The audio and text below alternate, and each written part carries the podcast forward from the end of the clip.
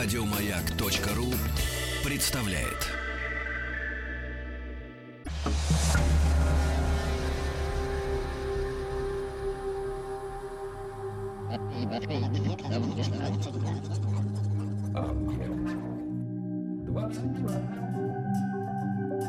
Объект 22.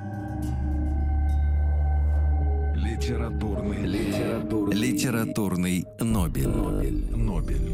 Это «Объект-22», я Евгений Стаховский. Очередная серия нашего проекта, посвященного лауреатам Нобелевской премии по литературе. Сегодня год 1925, и, пожалуй, одно из самых известных э, имен среди лауреатов Нобелевской премии, так уж совершенно точно.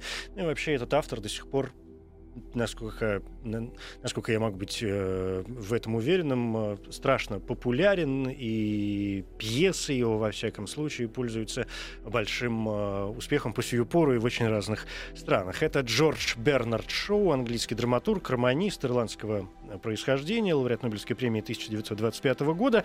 И здесь уже Дмитрий Анатольевич Иванов, кандидат филологических наук, старший научный сотрудник кафедры истории и зарубежной литературы филологического факультета МГУ имени Ломоносова. Дмитрий Анатольевич, здравствуйте. Здравствуйте. Да, спасибо, что нашли на меня время в очередной раз. Тем более, хотел бы сказать, вдвойне приятно, хотя пока не уверен, что приятно вдвойне, поскольку тема а, настолько обширная. Это вот, вот, вот здесь есть всегда конфликт. Кажется, что, э, ну вот известное имя, Бернард Шоу, и все должно быть просто. Ну, как всем, все знают, ну, по крайней мере, слышали, все знают пьесы, ну уж про, про Пигмалиона, во всяком случае, я не знаю, ну, я не знаю, кто не слышал про Пигмалиона. Не могу себе представить э, выражение лица этого человека. А, даже если не читали и не видели, но само слово, само название этого произведения.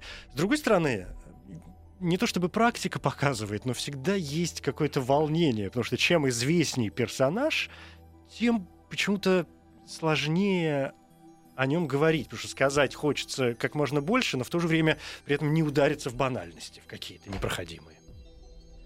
Ну, вы знаете, э, Бернарду Шоу не дали бы Нобелевскую премию, если бы он был автором одной пьесы, если бы он был известен только как создатель на вот Пигмалиона. Это очень разнообразный, очень сложный и очень щедрый на разного рода выдумку, э, удивительные сюжеты, парадоксы, э, невероятных героев. Э, автор, он за свою жизнь написал 56 пьес. Это очень много. Шекспир, например, написал меньше 40. Мало кто способен на такую продуктивность. Но сам Шоу, извините, пожалуйста, по-моему, г- говорил о том, что он, э, что он популярнее Шекспира.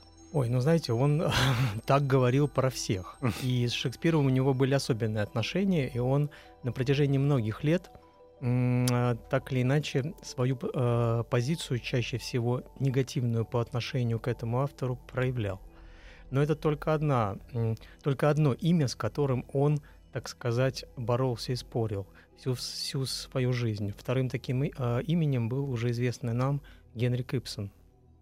И Шоу не мыслил себя без этих, ну, как бы сказать, спутников. Но, видимо, подходил к ним все же с разных сторон. Ну да, Поскольку, ну, Шекспир был очень, очень, очень старый его. Я же даже не уверен, что слово предшественник здесь подойдет, да. Ну, ну, абсолютный, в общем, классик. А Ипсон, ну, почти современник. Ну, видите как, э, Шоу претендовал на то, что он не свергнет с, с некоего литературного Олимпа Шекспира, и в то же время претендовал на то, что он станет новым Ипсоном, только более, ну что ли, английским, и более э, ориентированным на практический результат. Вот вторая очень важная сторона деятельности Шоу, ну, помимо того, что он был выдающимся писателем, а, он еще был общественным деятелем. И он искренне считал, что человеческое общество можно изменить, если э, объяснить людям ну, определенные вещи. И он был таким просветителем. И театр он в том числе рассматривал как э, такую важную площадку, с которой можно говорить вот все то, что он считал необходимым сказать. И как такой, знаете, вот социалист широкого, в широком смысле этого слова, человек, мечтавший о равноправии, о справедливости. Он э, вовсю использовал э, для этого собственные пьесы. Ну, собственно, Пигмалион практически об этом. Знаете, а, не, он... а в некотором роде возможности равноправия. да, но он при этом никогда не был примитивно дидактичен, примитивно назидателен. Даже его уроки, которые он давал человечеству, своим зрителям, никогда не были просты, они были парадоксальны, и они требовали серьезной работы ума. По большому счету, Шоу ставил перед собой задачу подтянуть к своему уровню каждого зрителя. А для этого он использовал все имевшиеся в его распоряжении художественные а, средства, средства и принципы. провокации. И, в, да. вот это, и наверное, в первую очередь, наверное, язык и знаменитый юмор. Литературный, литературный, литературный Нобель. Нобель. Нобель. 25-й лауреат Нобелевской премии по литературе Джордж Бернард Шоу нас сегодня занимает. Здесь э, Дмитрий Анатольевич Иванов, кандидат филологических наук. Но, э, насколько я могу судить, э, безусловно, Шоу а, как человек крайне популярный, и человек крайне популярный и сегодня, может быть, не только благодаря широкой общественности, во всяком случае, не только благодаря своим пьесам, но, наверное, в первую очередь благодаря массе афоризмов, которые вытащены и из его писем, и из его пьес, и, и из слов, которые там так или иначе были зафиксированы. Ой, письма — это отдельная история. Где-то в каком-то источнике э, была э, цифра реальная. Ну, в общем, там больше 250 тысяч писем написал он за свою жизнь. Я, меня поразило э, это число. Я подумал, господи, это ж как? ну, просто физически как? Ну, для творческого человека любая возможность себя проявить ценна. Вот он и и пользовался такими возможностями. Наверное. Ну, так вот, я думаю, что и о социалистических моментах, и о юморе, и вообще о его взглядах и м- взрослой, что называется, жизни, да и о Нобелевской премии у нас будет шанс говорить через несколько минут, но э, я бы хотел задать один из таких стандартных начальных вопросов. Насколько нам важна вообще биография шоу? Стоит ли нам э, о ней говорить? Есть ли в ней что-то, не в его детстве, юности, какие-то такие повороты, которые кажутся важным для понимания его последующей судьбы и понимания его творчества? Ну, вы знаете, э, в жизни каждого художника важно начало. У шоу оно было весьма ну, можно сказать, нестандартным, потому что он очень рано а, решил, что он не будет заниматься ничем, кроме, с одной стороны, творчества. Он пытался начинать как романист и написал в стол пять романов, никто их не принял. А, он, с другой стороны, хотел быть э, человеком общественной жизни. Он хотел быть публицистом, журналистом. И опять-таки, несколько лет он писал в стол, его никто не принимал. Кроме того, шоу э, в силу, ну, сказать, вот печального положения своей семьи, он вообще-то происходит из э, мелкопоместных ирландских дворян. Но родился но... он в Дублине все-таки. Дублине, да. да. Но отец его обеднел и практически опустился. И не дал сыну ни образования, ни положения, ни средств. И Шоу а, отчасти от матери перенял и интерес к музыке, интерес к живописи, к творческой стороне жизни вообще. Но вот учиться ему пришлось самому. Он в 1876 году, то есть э, в 20 с небольшим лет, переехал в Лондон – и там вот несколько лет подряд ходил в библиотеку Британского музея и, что, что называется, самообразовывался. То есть читал, читал, читал, а потом писал, а потом ходил э, по городу, посещал всякого рода общественные действия. И, будучи, в общем-то, как бы изначально человеком робким, тем не менее целенаправленно преодолевал вот это качество в себе и довольно быстро стал хорошим и таким заметным, ярким оратором. Вот тот самый э, ирландский юмор, который был ему э, присущ, ну, скажем так, по праву рождения, он вполне э, и охотно использовал и выработал вот эту э, манеру э, вот заинтересовывать, заинтриговывать э, слушателей яркими образами, парадоксальными высказываниями. Вот практически уже там. Здесь такой возникает несколько моментов, в том числе и, как мне кажется, психологического свойства, хотя я, конечно, только домысливаю, да, не знаю, как это было на самом деле. А, ну, во-первых, стоит напомнить, что шоу родился в 1856 году, раз уж мы какие-то такие точки расставляем, да, Дублин там и так далее.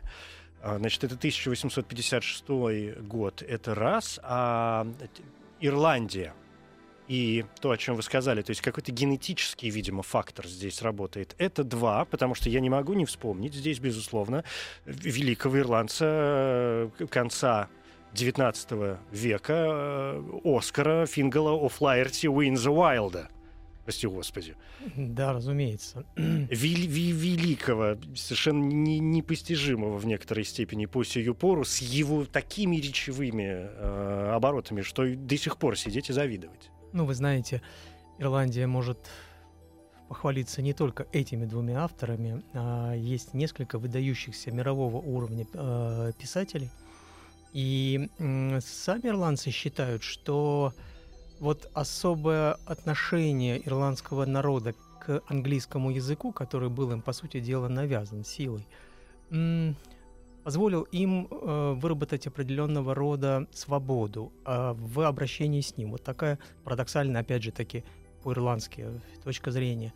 И они всерьез считают, что только ирландцы способны вот на такой характерный э, юмор, на такую характерную словесную игру, какую мы находим в творчестве э, шоу, Которую мы Уайлда, позже нашли у, у Джойса, Джойса, который вообще правильно. закрыл, мне кажется, у тему. Да. Беккета, Да. ну то есть вот у великих ирландских писателей, да. Действительно, а, ну вот это опять такие пункты, и когда я говорил о психологической составляющей, которая, может быть, повлияла в той или иной степени дополнительно да, на характер э, шоу, минуя, минуя гены и минуя великих таких коллективного, бессознательного, мы сейчас обращаемся, предков, а здесь ведь э, может быть важен вот какой момент. Э, Его взаимоотношения с матерью, как известно, были довольно странными. Она была э, певицей, и это ведь факт исторический, что она с любовником убежала, ну, то есть сбежала из дома, когда шоу было там 15 или 16 лет. Ну, то есть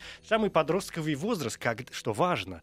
То есть еще уже вроде как не совсем ребенок, но еще не взрослая относительно устойчивая психика, наоборот, самый переходный вот этот пубертатный период, где вообще все воспринимается очень резко.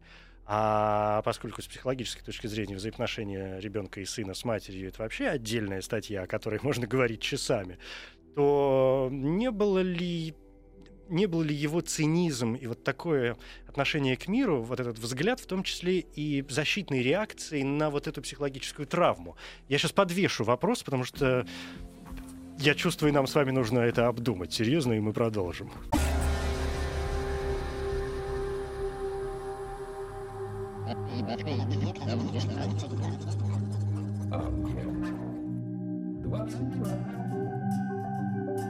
Объект 22. Литературный, литературный, Литературный Нобель. Нобель. Это «Объект-22», я Евгений Стаховский, и на сегодня занимает 25-й лауреат Нобелевской премии по литературе Джордж Бернард э, Шоу, английский э, писатель, ну, в первую очередь драматург ирландского происхождения. Здесь Дмитрий Анатольевич Иванов, кандидат филологических наук. И, Дмитрий Анатольевич, ну, вас смутило, что я назвал шоу циником? Ну, вы знаете, да, потому что такого идеалиста, как э, Бернард Шоу, поискать. Он, понимаете, че- человек очень э, где-то бывавший резким и действительно поражавший современников своими суждениями, тем не менее никогда бы не согласился с такой оценкой самого себя. Он-то себя, разумеется, считал идеалистом и, как я уже сказал, борцом за лучшее будущее для всего человечества. А если вернуться к вашему вопросу по поводу того, Психологический портрет, да. да, каким образом вот э, детство в семье на него повлияло, то придется сказать вот что. Он об этом м, практически никогда ничего подробно не говорил. А, Что только подтверждает. с одной стороны, да. С другой стороны, мы знаем, что он ведь в Лондон-то уехал именно что как бы для того, чтобы присоединиться к своим родным, то есть к матери и к своим сестрам, которые уехали вместе с ней. Что только подтверждает. И известно, что он там встретил, э, был встречен вполне тепло и пользовался их поддержкой. То есть э, никаких вот историй, которые бы нас навели на какие-нибудь особенные мысли, тут нет. Или, по крайней мере, мы про них ничего не знаем. Ну, по крайней мере, они не столь очевидны. И это тот момент, в котором было бы, конечно, интересно покопаться. Да, я понимаю. Ну, хорошо, пойдемте дальше тогда от этой истории. Хотя биографическая составляющая, конечно, может быть интересной, хотя они, мне кажется, написаны тома. Да и вы знаете, с большим удовольствием я не так давно прошерстил, э, ну, такие поверхностные, скажем вам откровенно, э, материалы, которые есть в интернете и в моем случае это наиболее интересно, потому что, ну, чтобы залезть глубоко, есть соответствующие толстые книги. А наоборот, интересно посмотреть, что лежит на поверхности, потому что то, что лежит на поверхности, как раз является отражением обывательского э, мнения, по, по, по моим ощущениям. Потому что ну, человек набирает имя, естественно, читает первые там 10-20 э, ссылок, да, по крайней мере, для общего развития. И понятно, что я что я там только не нашел. Но понятно, что его вегетарианство бесконечное обсуждается. И его э, взаимоотношения с женщинами, которые носят какой-то довольно странный характер. И это поздняя, непонятная его женитьба на, значит, этой очень богатой э, особе, о которой, я думаю, тоже скажем сегодня два слова. И чуть ли не асексуальность вообще э, полная, неизвестно откуда взявшаяся. И главное, вот вопросы о сексуальности, особенно в то практически викторианское и, и, и поствикторианское время кажется особо подозрительным, потому что, ну, в смысле, ну, как, как вообще можно выяснить этот вопрос? Свечку держать с утра до ночи? Ну, слушайте, а его нам надо выяснять? Не знаю. И вот как бы я отвечу вопросом. Я поэтому вопрос. и говорю об э, представлениях, о том, что лежит на поверхности. Ну, вы знаете, э, э, шоу э, вот в, в рассуждении о том, что такое любовь, а, а он к этому явлению относился, вот понимаете, может быть, это была, конечно, защитная маска, но он старался не говорить об этом всерьез. Его герои часто, конечно, упоминают это слово, но вот всегда, всегда автор со соблюдает определенную дистанцию по отношению к ним. Так вот, он э, признавался, что смог писать и, так сказать, вот рассуждать об этом чувстве после того, как поставил несколько тщательно выстроенных опытов на самом себе. Ну, понимаете, вот не таким человеком был Шоу, чтобы пускаться в, в откровение с читателями и с э, окружающими.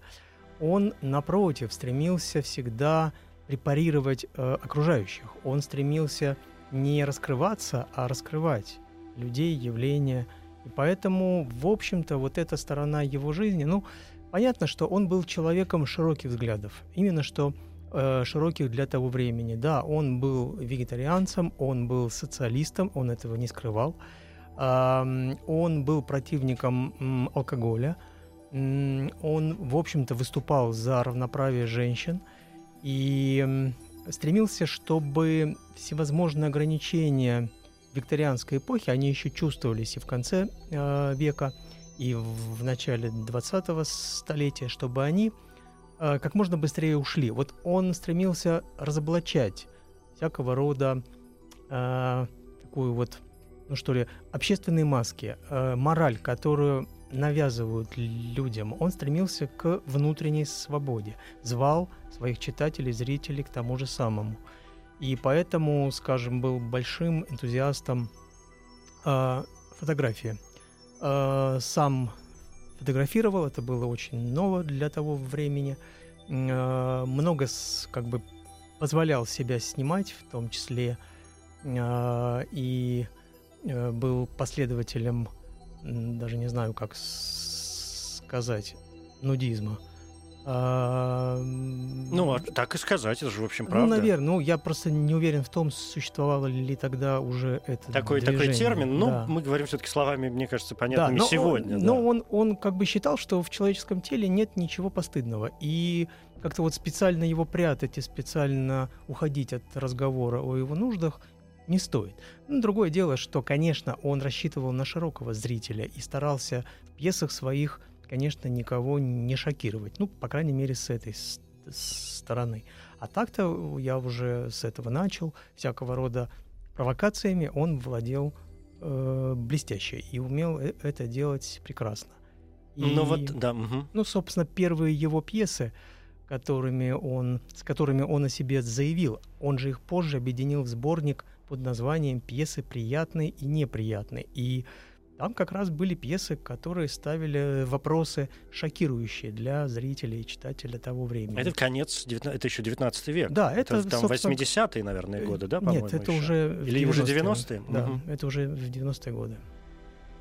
И вопросы, я вас как-то перебил, которые Ну, шокировали э, публику ну, да, того времени. ну, собственно, первая его э, пьеса «Дома вдовца», он- она была посвящена доходным домам и всякого рода темным сторонам жизни, которые в этих домах э, открывались. Самая его такая ранняя известная скандальная пьеса «Профессия миссис Уоррен» посвящена бывшей проститутке, содержательнице публичных домов. Она была запрещена ведь? Да, она была запрещена, и долгое время ее э, не могли поставить на сцене. И в этом смысле шоу сознательно строил э, свое творчество, как Ипсон, не столько ориентируясь на сцену в 90-е годы, его лучше как автора именно что драм знали, скажем, в США. А в Англии он старался печататься. Это было э, возможно. Ну, журналистская, опять же, работа. Ну, не только, уже, уже и пьесы э, выходили. Вот, в частности, Мгм. вот этот самый сборник с приятными Мгм. и неприятными пьесами.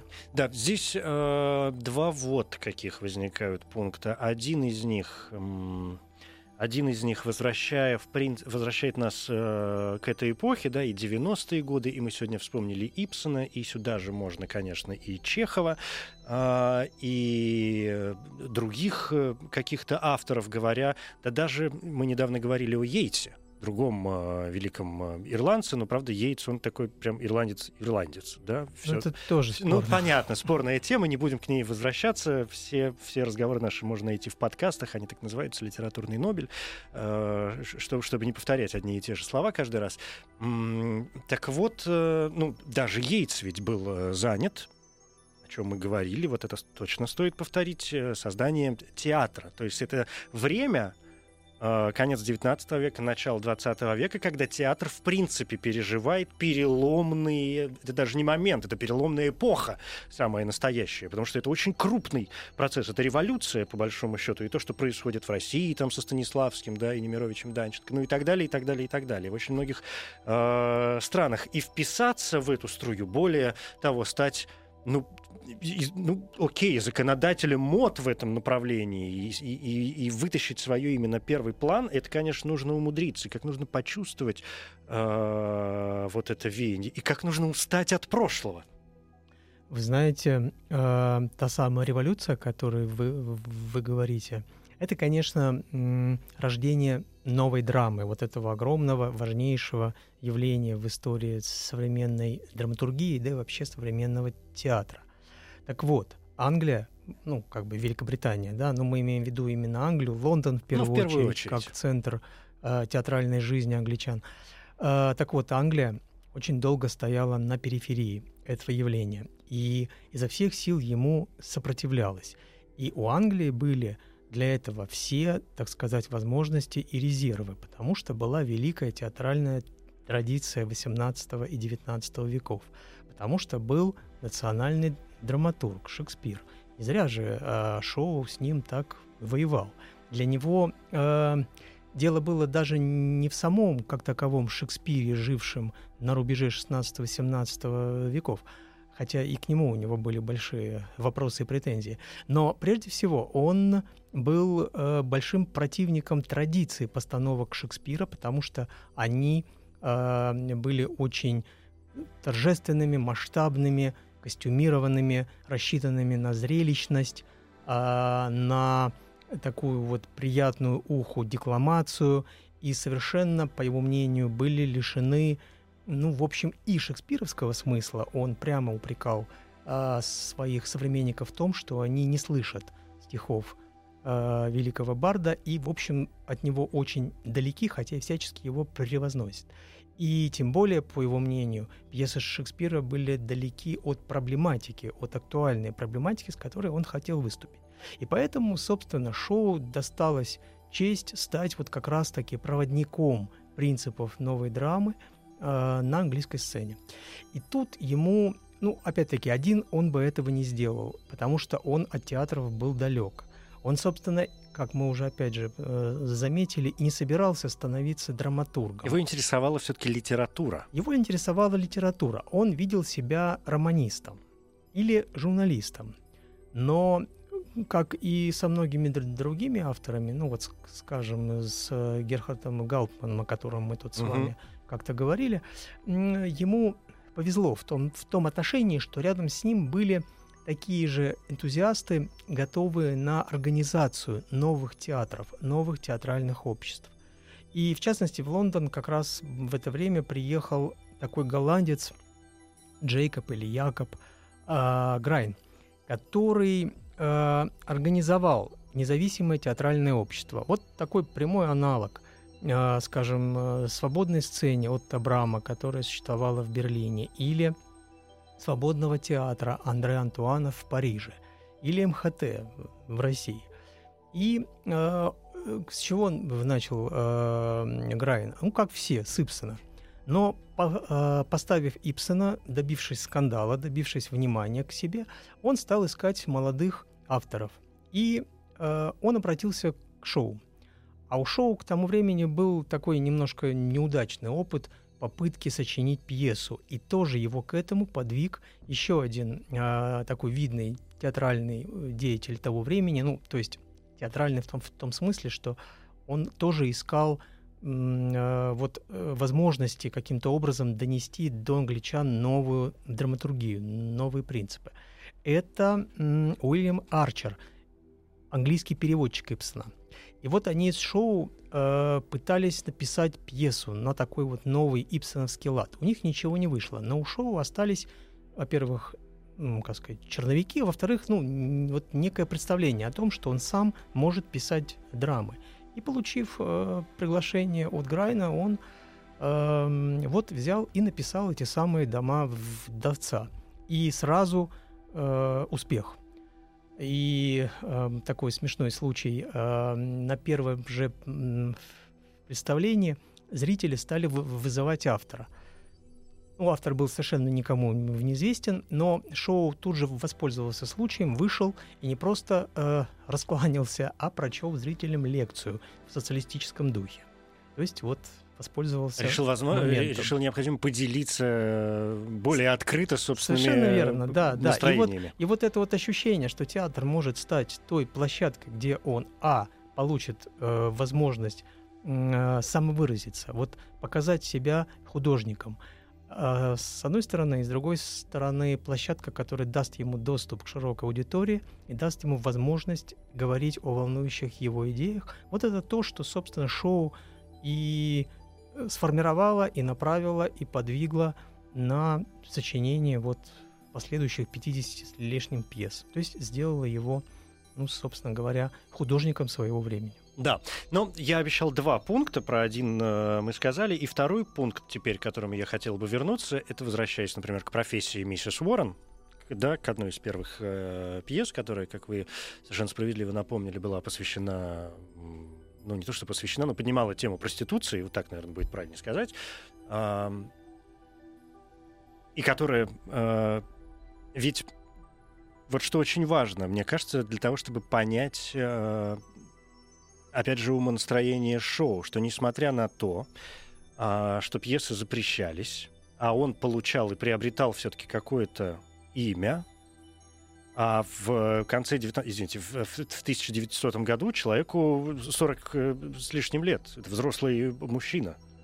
Да, мы напомнили, что он родился в 56-м. Э, а,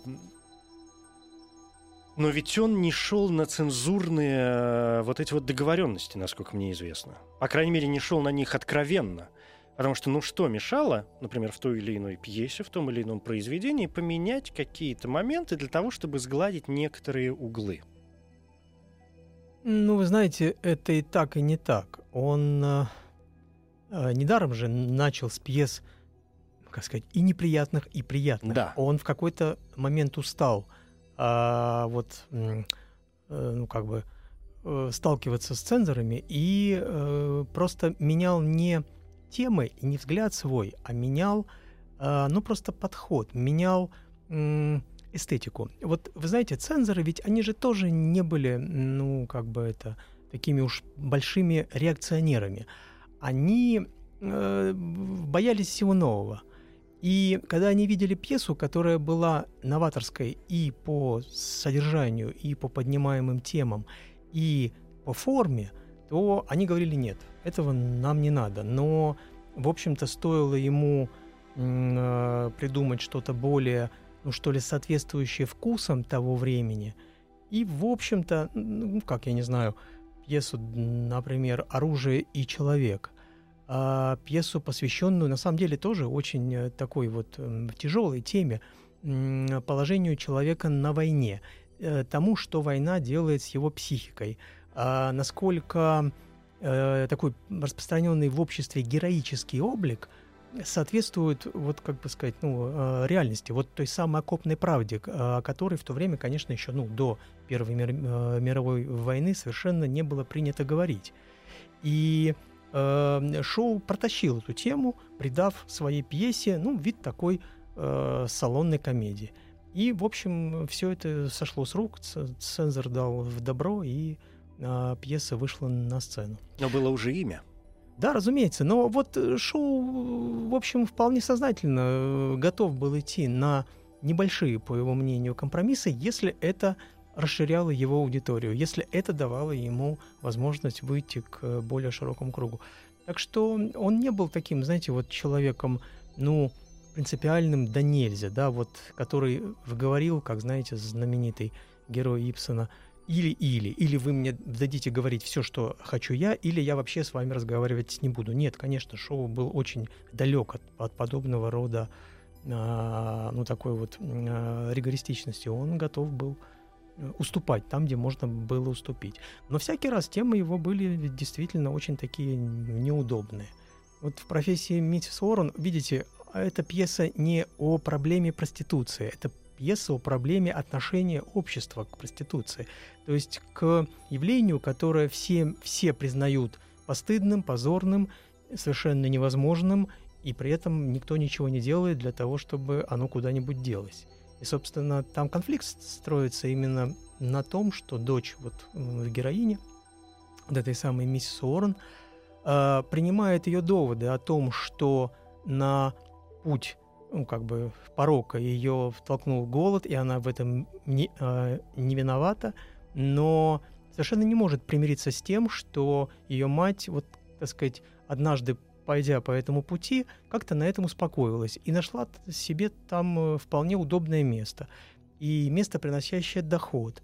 И э, ничего не делает для того, чтобы с этим местом расстаться. То есть э, герои шоу вот те, кому он сочувствует и от чего имени он как бы пытается разговаривать с, с публикой, они против лжи, вот в первую очередь. Они готовы при, при, признавать существование каких угодно неприятных, отталкивающих, постыдных явлений с одним условием. Они не будут о них молчать, они будут о них говорить, они будут требовать, чтобы общество изменилось, чтобы оно с этими явлениями начало бороться. Вот такой примерно. Да, это понятно. Такая позиция. Должен вас поблагодарить за то, что вы произнесли слово «война», потому что, ну, поскольку мы пребываем в этом временном периоде, когда говорим, а мы все-таки говорим в рамках проекта лауреатах э, Нобелевской премии по литературе. Сегодня 1925 год, э, премия, которая была вручена Джорджу э, Бернарду Шоу. Это, кстати, ведь время между двумя мировыми войнами. Да. Это ведь время, когда уже осталась э, позади Первая мировая война, и в общем, э, ну, в тех или иных странах общество, конечно, отходило по-разному, но, но в целом уже прошло некоторое количество лет, когда не могу сказать, что прям все расслабились, но пришло легкое успокоение, вот так скажу очень осторожно. ну, очень легкое успокоение пришло. В то же время начинают в других странах назревать новые конфликты, э, и постреволюционные, и новые революционные, и впереди, понятно, что еще, наверное, не маячит, но это мы с нашей сегодняшней точки зрения понимаем, что уже маячит. Вторая э, мировая война, а Бернард Шоу, помимо всего прочего, прожил ведь колоссально длинную жизнь. 94 года. года. Да. Он умер в 1950 году, собственно, прожив, пережив две мировых войны. Первую, и вторую. И э, крайне, конечно, интересна его деятельность, его позиция относительно каких-то происходящих э, процессов. Потому что, ну, известно, что во время Первой мировой войны он как-то активно включился вот в эту общественную деятельность, если не сказать политическую э, деятельность, поскольку в самом начале нашей беседы вы напомнили, что он не только писатель, но и общественный деятель, действительно.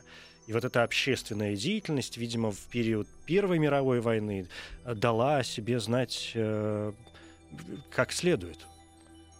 Ну, вы знаете, да. В Англии было, было сложное отношение по как бы сложное отношение к войне. А, конечно, вот как сказать, э, пропаганда говорила о том, что в, Германии это абсолютное зло, и что с ней нужно справиться любыми возможными способами, и э, требовала от, э, собственно, всех своих патриотов ну, вот такого отношения к врагу и э, там всех лучших качеств, так сказать, вот э, английского солдата: мужества, беспрекословного подчинения э, командирам, стойкости в готовности терпеть и так далее, и так далее. И э, тем не менее опыт войны был страшно, страшно отрезвляющим. И вот по английской литературе очень видно, как а, там же многие писатели поэты непосредственно участвовали в этой войне. Вот Шоу э, участие в ней в не принял. А... Но он был все-таки уже достаточно ну, пожилым это, человеком. 54-й, 14 год начала войны, ну, парню 60 лет на минуточку. Все, все так. Но вот это вот э, отрезвление приходило очень, очень ко многим. И э, э, вот литераторы резко восстали против бессмысленности этой войны, против э, ее жестокости, ну и как бы вот э, бесчеловечности. И, в общем, шоу не был здесь исключением. Но, но шоу, быть может, больше, чем вот тех, кто рассказывал об ужасах войны, интересовал вопрос об ответственности. А он хотел понять, как так вышло, что ну, собственно, передовая цивилизация мира оказалась втянута в эту бойню, и а, какой урок она вынесла. И во время войны он пьес не писал. И... Одну. Э, это Я, собственно, вышел на разговор про, про, про общественную эту позицию для того, чтобы вспомнить о пьесе э, «Дом, где разбиваются сердца». Ну, это все-таки да. это все-таки послевоенная пьеса. Но он, э, я специально про нее посмотрел, он начал ее, э, ну, я сейчас об этом говорю, потому что я специально подсмотрел, да. да, Нет, нет. А, значит, он начал ее в 1913 еще году, в довоенное ага. время. Потом, во время войны, он как-то что-то долго думал, что с ней делать. Закончил ее в 1917, но решился ее выпустить, выпустить уже только по окончании ну, войны в 19 году. В этом, в этом смысле... Я сейчас не, не блещу интеллектом, не, не, не, я специально я посмотрел понимаю. цифры, мне было интересно, да, что ну, он делал. Ну, ну, так это все. Uh, ну, собственно, да, я, в принципе, тоже к этой же пье пье пьесе и вел, но она... Uh, она вот не о войне как таковой. Она снова об обществе. Она об Англии. Об Англии. Она Англию пред, да. представляет в виде некоего корабля такой, на самом деле, очень традиционный и привычный э, образ. Только этот корабль потерял э, цель. Вот у его штурвала никто не стоит.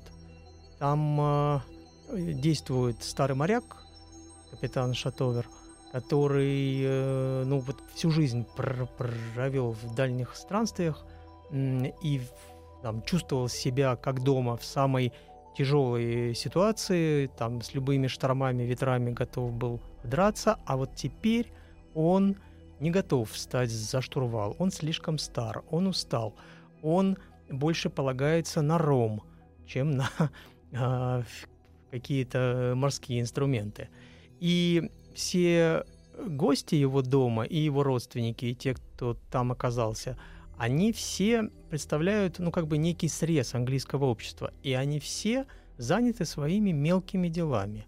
И они все люди по возрасту, вот как вы совершенно правильно сказали, находящиеся в пределах 40-50 лет, когда они должны были бы решать су- судьбы Родины, да и что там, судьбы мира, они отдаются ну, всяким мелочам, тривиальным, глупым, э, флирту, э, мелким интригам, э, заботам о собственном богатстве и так далее. Все это с точки зрения шоу ведет Англию, этот огромный корабль, оставшийся без э, рулевого, на рифы. И грозит, Самоуничтожение. и грозит катастрофой. Мгм. И, собственно говоря, в конце пьесы персонажи признают, что даже осознав эту ситуацию, они не готовы ничего делать, они не могут ничего сделать. Это очень горькая пьеса и очень такая, знаете, вот э, жестокая по, по отношению к обществу, ну, которое, в общем-то, могло бы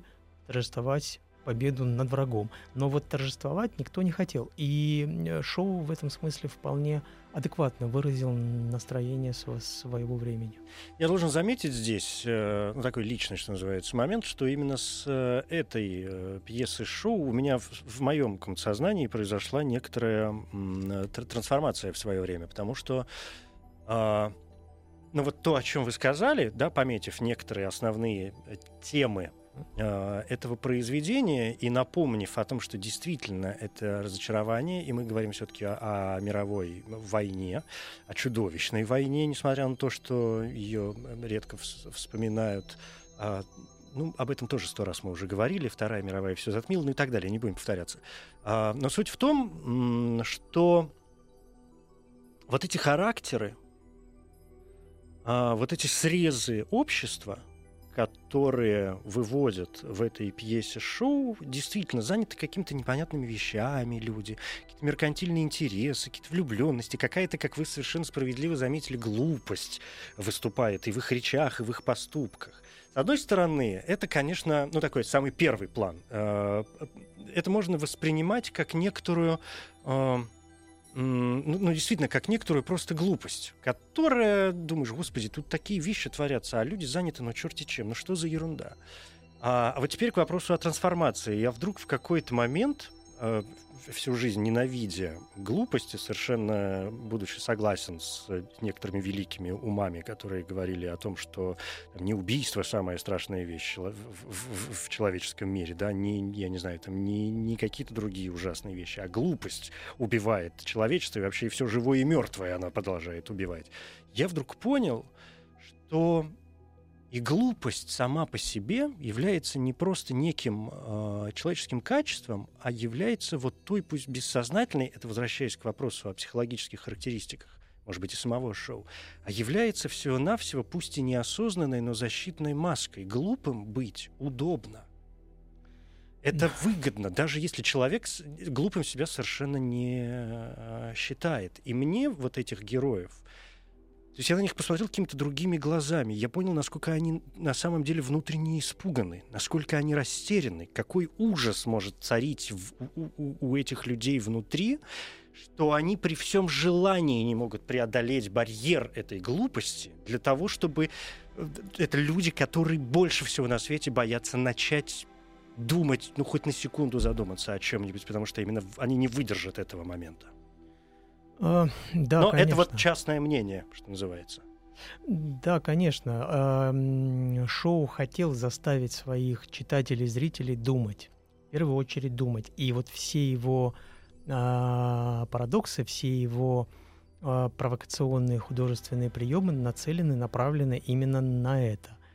И вот любая его пьеса, она оказывается с двойным, с тройным дном. Ну, Вот в частности в доме, где разбиваются сердца, а, это особенно видно, потому что там, э, это знаете, вот эта пьеса, он ее называл э, английская фантазия в русском В духе. русском духе. Э, По мати- Он же по, сам говорил, что по, ну не по мотивам Не по Чехова, мотивам, но да. как это сказать, под, под впечатлением. Под впечатлением, Чехова, да. Он э, пишет о людях, удалившихся из большого города. Ну, вот в России они уезжают на дачу.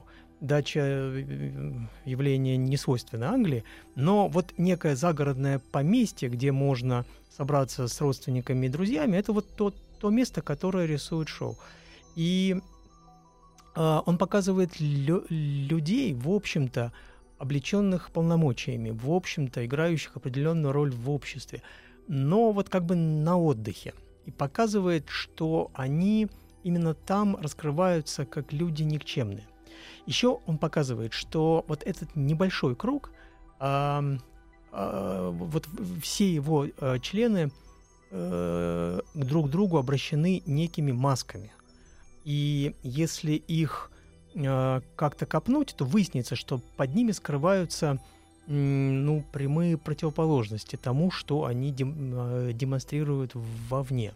Человек, уверенный в себе, оказывается а, закомплексованным трусом.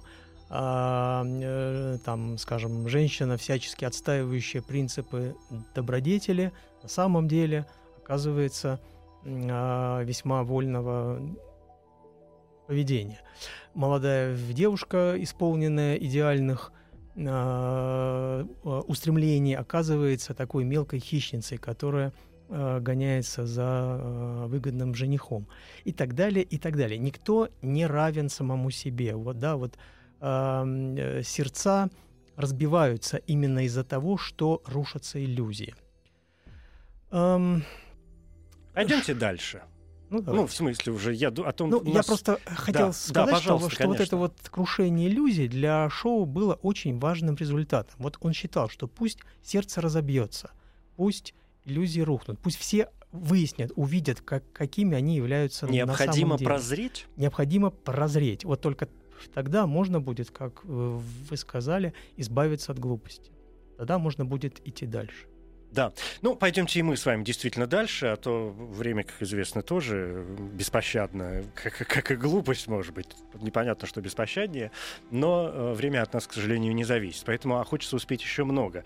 А, продолжая говорить о Бернарде Шоу и об этом периоде между мировыми э, войнами, ведь, э, опять же, мне кажется, именно в этот период очень ярко проявляются его именно социалистические идеи. Потому что и после Первой мировой войны он ведь активно начинает ездить по миру, и, в Советский Союз заезжает, и известны его умонастроения и записи, которые он оставил по итогам этой поездки, и встречи со Сталиным. Э, кстати говоря, да, известен момент, я уж сейчас, конечно, не смогу процитировать, но эм, то, то, что он высоко оценил э, Сталина, посчитал его каким-то прекрасным руководителем и так далее, и так далее. Ну, в общем, превознес практически человека, мол, вот бы нам такого, что называется. Да уж, не дай бог. Не дай А, бог, да, в том-то и дело. Это я, это я все к тому, что, эм, если позволите здесь в скобочках, это опять повторение мысли о том, что понятно, что в момент современник редко может оценить э, в, в полной мере современника. Это мы сегодня понимаем, да, что Сталин это кошмар и ужас, и, и ужас, даже говорить об этом не хочу. А, но Шоу, как социалист, Понятно, что приезжая в Советский Союз, и для человека с таким именем, тем более с такими умонастроениями, я лично к социализму до сих пор отношусь очень неплохо. К социализму с человеческим лицом, как в Швеции, например. Да, как в фабианском обществе, в котором Да, состоял да, шоу. да. с, с давних времен. Ну, вы знаете что? Ну, во-первых, надо, конечно, учитывать, что левые настроения были очень сильны среди европейских интеллигентов. А вот как раз 20-е, 30-е годы. И к событиям в, в России они, в общем, относились с, ну, таким э, интересом, э, симпатией. И э, мало кто знал ведь на самом деле, что там происходит Мгм. э, какие-то факты, доходившие до как бы, ну, вот, широких кругов на Западе, ну, либо считали э, ложью, либо просто откровенно там не хотели им верить, либо считали их, ну, как бы это сказать, неизбежными издержками, да, построения социализма. Э, Конечно, были писатели, которые видели всю бесчеловечную сущность вот этого ужасного эксперимента, но были люди такие, как Шоу, э, согласа- соглашавшиеся на поездки в, на, на поездку в СССР на условиях э, советских властей и, в общем, вернувшись, отзывавшиеся о советском режиме как о таком очень интересном эксперименте. Надо понимать, что шоу все-таки в большей степени интересовали не советские, не русские люди, его, его интересовали англичане. И он э, вот был готов согласиться на некое жестокое прозрение для того, чтобы все вокруг поняли, что э, жить э, по-прежнему, вот так как жили англичане в конце 19 века, в начале 20 и так далее, нельзя. Ну, я думаю, что шоу просто действительно не представлял себе всех масштабов Ну, конечно. того ужаса, Конечно. который происходил. Не думаю, что его возили по концлагерям, Ну, конечно. Нет, нет, его, его возили в образцовые коммуны, э, то есть он был э, вполне себе по-честному впечатлен. Да, и это было, э, и говоря о жестоком прозрении, да, жестокое прозрение может быть необходимо, но вряд ли для жестокого прозрения необходимы жестокие репрессии, жестокий голод, э, э, рабское состояние, по-настоящему рабское состояние общества и так далее. Страх. Ну, вот э, сложной была ситуация вот в, в- в эти межвоенные годы, а, и, и вот еще не выработалась такая, знаете, вот общая позиция по отношению к СССР и к тому режиму, который в нем установился. Вот та, та позиция, которая установилась после Второй э, мировой э, войны, когда стало ясно, что союзники, одолевшие совместно фашизм, вот-вот сцепятся э, друг, Мгм. друг с другом. И вот тогда уже, тогда уже таких вот, знаете, вот э, друзей Советского Союза среди писателей, мыслителей такой величины, ну, стало гораздо меньше. Вот. Но как социалист э, Шоу, понимаете, не мог не, ну, э, не признать вот всей э, масштабности этого, ну, опять же, в кавычках, эксперимента. Его, его, конечно, увлекали грандиозные, и не его одного, увлекали грандиозные перемены, через которые проходил СССР. Понятно, что вот этот вот огромный, огромный, э, э, как бы сказать, э, подъем модернизации, превращение аграрной страны в индустриальную, все это его, конечно, увлекало, впечатляло. Он, он считал, что в этом есть рациональное зерно. Нет, ну, конечно, да, Да, Советский что- Союз превращался, и, это, в общем, с точки зрения прогресса было прекрасное время. Но Да. какой ценой? Но какой ценой? Какой вот, ценой? э, вот об этом он, скорее всего, не знал. Или, или даже если и узнал впоследствии, все-таки он действительно дожил до Он 50-го в года, возможно, просто не хотел. Или не хотел. Ведь, ну, опять же, известный факт о том, что когда ему рассказывали о каких-то ужасах, которые творятся, и э, он эти сообщения называл ложью, клеветой, там, фальшивками даже, ну если вот, появлялись вот. какие-то заметки, документы и так далее. Ну, что делать? Так, да, приключается. М, Уже под занавес практически нашего разговора я бы, конечно, м, вот о чем хотел поговорить. О его э, самых главных пьесах. Мы так вскользь э, сказали в, самом начале о Пигмалионе, как, как о самом известном его произведении, которое и мюзикл есть, да, и экранизирован он неоднократно в очень разных э, странах. Э, Кьюкером была сделана самая известная версия, фильм под названием «Моя прекрасная леди». Да.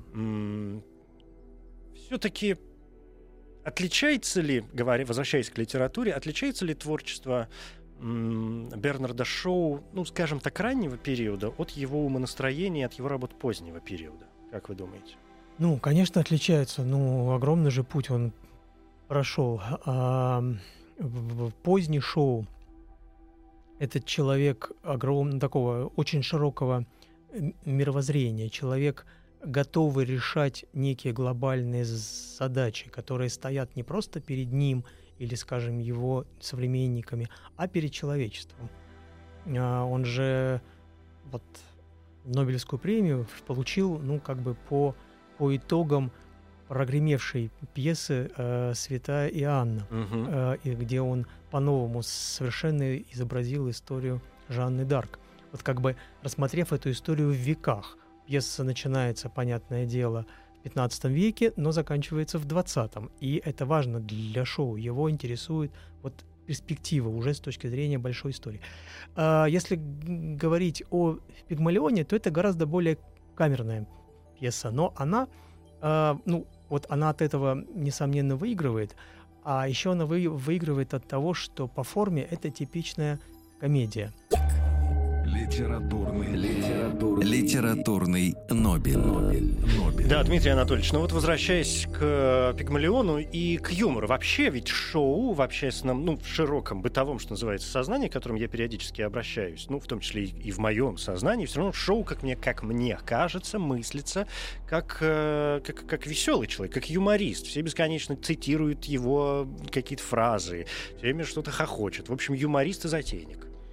Э, И так, и не так. Он действительно использовал традиционные формы, в частности, форму комедии. Он ее очень любил и а, вот знал ее сильные стороны. И в то же время он от них отступал. И делал это совершенно сознательно. Вот смотрите, Пигмалион, в принципе, история о мужчине и женщине. И по всем законам жанра а, комедия должна закончиться браком. И в мюзикле так оно и есть а вот у шоу нет.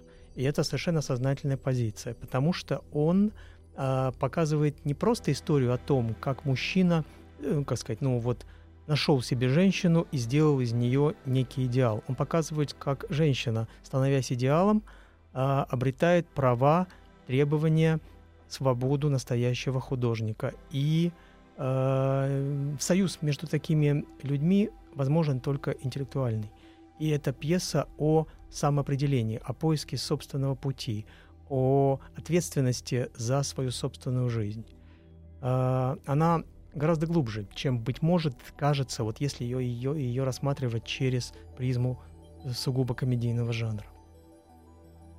Не связано ли это и с его личной какой-то, опять же, позицией? Я сейчас снова упрусь в э, устройство головного мозга.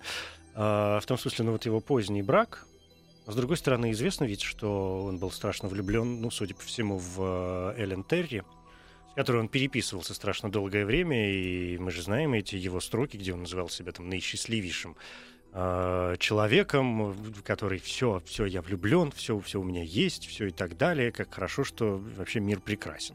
Ну, Хотя а- через год менял абсолютно свою позицию опять. То есть такой какой-то невроз на любовной вот этой вот почве совершенно отдельный. Ну, мы должны помнить о том, что мы не пересказываем слухи, да, мы не Да, знаем, да. что там было на самом деле. Но э, я бы сказал так, что э, влюбленности шоу были влюбленностями творческого человека. Он стремился к даже в любви к максимальной свободе и своей собственной, и объекта своей влюбленности. И в этом, в этом смысле а, вот подразумева- подразумевалось, что вот такого рода колебания отношений, настроений — это норма. Это а, выход за пределы ну, неких установленных моделей отношений, поведения и так далее, и так далее. Вот, то есть я не вижу здесь какого-то какого-то Серьезного вопроса, да? серьезного вопроса. Ну и бог с ним. Вряд ли бог биография шоу так повлияла на его творчество. Ну, может быть, хорошо. А, вот что по- уже совсем под конец, у нас буквально полторы минуты, эм, довольно мало вообще говорят о последних годах жизни шоу. Ну, то есть начиная где-то как раз со Второй мировой войны и заканчивая его смертью в 1950 году. Вот это какое-то последнее десятилетие, Ну, прям, ну не то, что вычеркнуто, но обычно даже, я даже в Википедию пошел посмотреть. По-моему, там не было ни строчки. Или какая-то одна про то, что, про то, что он там, значит, умер. И ссылки на э, какие-то две или три последние пьесы, названия которых никому, кроме специалистов, ни о чем не говорит. Ну, видите, все-таки наиболее творческое время для шоу это, во-первых, рубеж веков, а во-вторых, вот время межвоенное. А потом, ну, слушайте, ну ему было очень много Ну, лет. за 80, да. Да, и э, хотя он как Гёте где-то сохранял вот тв- тв- творческую мощь и творческую свободу, но, конечно, конечно, ему было уже непросто. Да, но работал, до конца работал. Да, Миллиарды конечно. Байента 48 год, притча о далеком будущем 48 год. Шекс против Шо. Здесь Да. мы Шекспира и Да-да-да. Шоу находим в Да. названии, да, 49 Ну и последняя пьеса «Почему она не пожелала?» Why she would not, 1950 год, ну а потом он, собственно говоря, умирает. Ну, ладно, что успели, то успели. В конце концов, точки, надеюсь, расставлены. Кто захочет знать больше, тот знает Надеюсь, где это искать. Спасибо вам большое, Дмитрий Анатольевич э, Иванов, кандидат филологических наук, старший научный сотрудник кафедры истории и зарубежной литературы филологического факультета МГУ имени Ломоносова. Спасибо. Спасибо вам. Литературный, литературный, Литературный Нобель. Нобель. Нобель. Чем больше писать, Коротко говоря, Джордж Бернард Шоу, английский драматург, романист, общественный деятель ирландского происхождения, один из основателей Лондонской школы экономики и политических наук, второй после Шекспира по популярности драматург в английском театре. Годы жизни 1856-1950. Наиболее известные труды пьесы «Цезарь и Клеопатра», «Дом, где разбиваются сердца», «Человек и сверхчеловек», «Святая Иоанна», «Пигмалион». Среди других наград премия «Оскар» 1939 года за адаптированный сценарий к фильму «Пигмалион» Энтони Асквита и Лесли Говарда. Для экранизации Шоу написал несколько дополнительных эпизодов. В 1956 году на основе этого сценария был создан мюзикл «Моя прекрасная леди». Одноименный кинофильм вышел в 1964 году. Режиссер Джордж Кьюкер. Шоу 25-й лауреат Нобелевской премии по литературе. Это 1925 год. Впервые он был номинирован в 1911 году. Среди номинантов 25 года были, в частности, Георг Брандес, Томас Харди, Грация де Леда, Сигрид Унсет. Будучи принципиальным противником любых премий, на церемонию награждения Бернард Шоу не явился. Премию принимал посол Великобритании в Швеции Артур Дафф. На премиальные деньги Шоу учредил англо-шведский литературный фонд для переводчиков и, в частности, переводчиков Стриндберга. Премия Джорджу Бернарду Шоу вручена с формулировкой «За его работу, отмеченную как идеализмом и гуманизмом, так и возбуждающей сатирой, часто пронизанной особой поэтической красотой». Объект